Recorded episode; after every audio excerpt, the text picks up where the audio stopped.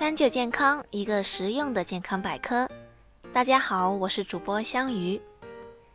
对比以前，现在的食物种类多了不少，但同样是吃，不同的食物搭配，结果真的不一样。有些食物组合称得上是天生一对，搭配在一起可以起到相辅相成的作用，营养翻倍；而有些组合在一起，则会妨碍营养的吸收和利用。又到了一年一度的全民营养周，今天我们来看看食物界的四对绝配 CP。首先想问问在听的各位同学，有没有番茄炒鸡蛋吃不腻的？说到这味菜，说它是国菜也不为过。看看咱们家国家队的队服，万年都在玩番茄炒蛋的梗，而它也确实对得起这种称呼。不管是味道还是营养。都不比其他菜差。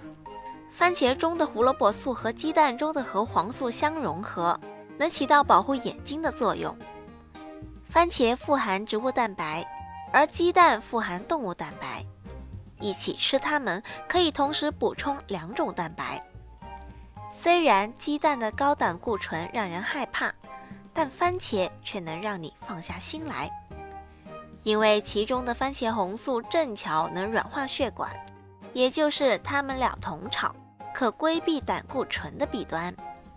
第二组 CP 豆腐和鱼头，爱煲汤的广东人应该比较熟悉，不少人家里日常汤水绝对少不了的豆腐鱼头汤。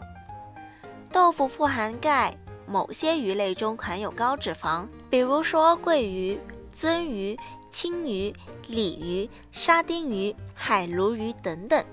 其中维生素 D 较多，两者一起搭配的话，维生素 D 可以促进小肠对钙的吸收，整体算来是有利于钙的摄取和利用的。和这个组合类似的还有牛奶鸡蛋羹、芝士焗三文鱼，它们也是不错的搭配，只不过口感上可能会稍稍偏腻。第三组 CP，菠菜和猪肝。菠菜中的维生素 C 含量可观，而猪肝中则富含铁元素。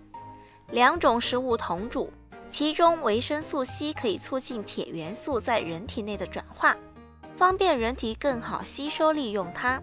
像有缺铁性贫血的女性、偏食的儿童，可以适当多吃这一款菜。当然，如果大家不喜欢吃它们，可以寻找替代品，将菠菜换成菜花。苦瓜、西兰花等，而猪肝换成动物内脏、动物血、瘦肉等等，补铁功能也是不错的。最后一组隆重登场的是大家每天都会吃的大米，以及它的优质 CP 豆类。大米是比较精细的食物，但氨酸多，赖氨酸含量低；而豆类，譬如红豆、绿豆、豌豆等等，富含赖氨酸，少含蛋氨酸。大米和豆类一起食用，能够起到互补的作用，让主体的整体营养上去。这四对 CP 不仅营养满分，还十分美味。这个周末在家赶紧做起来吧！好了，今天的节目到这里就差不多了。如果大家还有什么问题，欢迎在评论区留言。我们下期再见吧。